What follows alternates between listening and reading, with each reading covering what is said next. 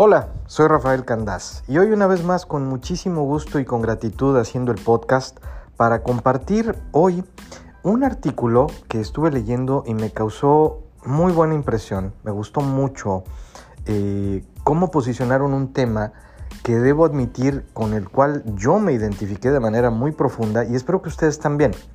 Pues quise ser muy cuidadoso antes de hacer el podcast en cómo presentarlo para no poner ningún tipo de influencia sobre la información. Obviamente yo tengo mi punto de vista acerca de esto, tengo mi propia experiencia vivida acerca de esto, tanto en mí como en la gente alrededor mío, en mi universo, quiero decir, y mi tribu. Pero quise compartir la información tal cual para que cada uno haga su propio análisis y yo cuando, cuando lo leí, inclusive fue tan interesante que me tomé la libertad de tomar notas para tenerlas para futuras referencias y mi propio análisis. El artículo se, trata de el placer y la felicidad, o sea, el placer contra o, jugando eh, eh, contra la felicidad, ¿no? ¿Qué, ¿Cuáles son las cosas que nos causan placer? ¿Cuáles son las cosas que nos causan felicidad? No es lo mismo. Me ha pasado mucho y es, es bien común que en este mundo del desarrollo personal y de las intervenciones y del coaching y de hablar con gente, no es poco común que yo le pregunte a la gente en general, pero muy especialmente a mis clientes, si son felices. Y debo ser honesto, en muchísimas, incontables, innumerables ocasiones que he hecho esa pregunta, yo creo que una o dos veces la gente me ha dicho que no lo son.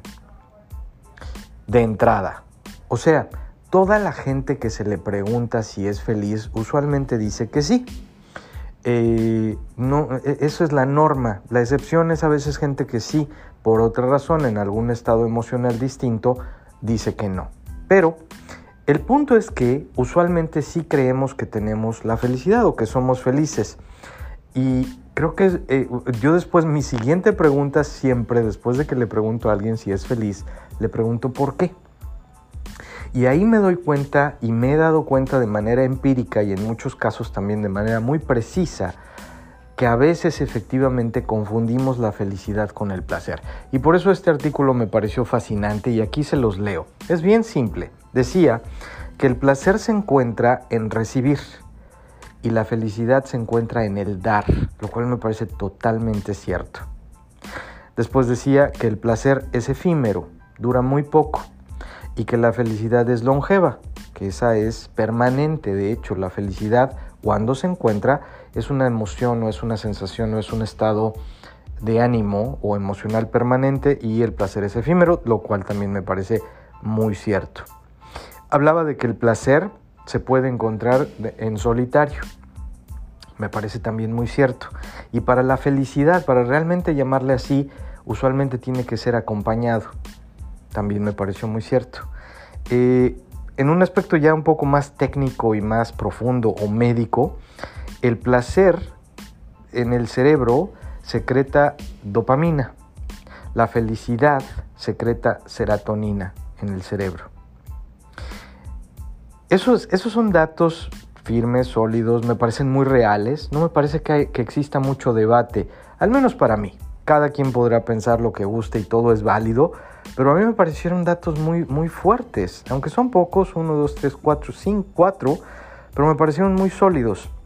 Después hablaban ya no de un dato comparativo, sino solamente decir que mientras más placer se consigue, mientras más eventos, no más placer en cuanto a la calidad del placer, pero mientras más eventos placenteros se consiguen, la gente tiende también a tener más tristeza y ser más miserable. Y me parece que también tiene mucha lógica, porque después de conseguir un evento, momento, situación o circunstancia de mucho placer, después de eso, como no es sustentable y no es, no es sostenible y es efímero, también veo como que puede ser cierto eso, después de que se terminan esos momentos de, de gran placer, tiene que venir necesariamente una reacción. Y esa reacción es de, pues se perdió el placer. Y obviamente al perder el placer o ese momento de placer, o cuando se le da la vuelta a la página de esa situación de placer, viene ese vacío quizá, ese momento de tristeza, de, soledad, de miseria, ¿no? Así que me pareció también muy cierto. En mi punto de vista, para contribuir con este podcast, con la visión que yo tengo, ya punto y aparte eso era el artículo, me pareció fascinante y simple, pero para contribuir con mi idea, siempre he dicho y tengo bien presente que la felicidad se encuentra en el crecimiento y la contribución de las necesidades humanas, esas dos son las necesidades del espíritu, crecimiento y contribución. Y es bien sabido que ahí es donde se encuentra la felicidad, una vez más, y ahora para aclararlo, no el placer, la felicidad.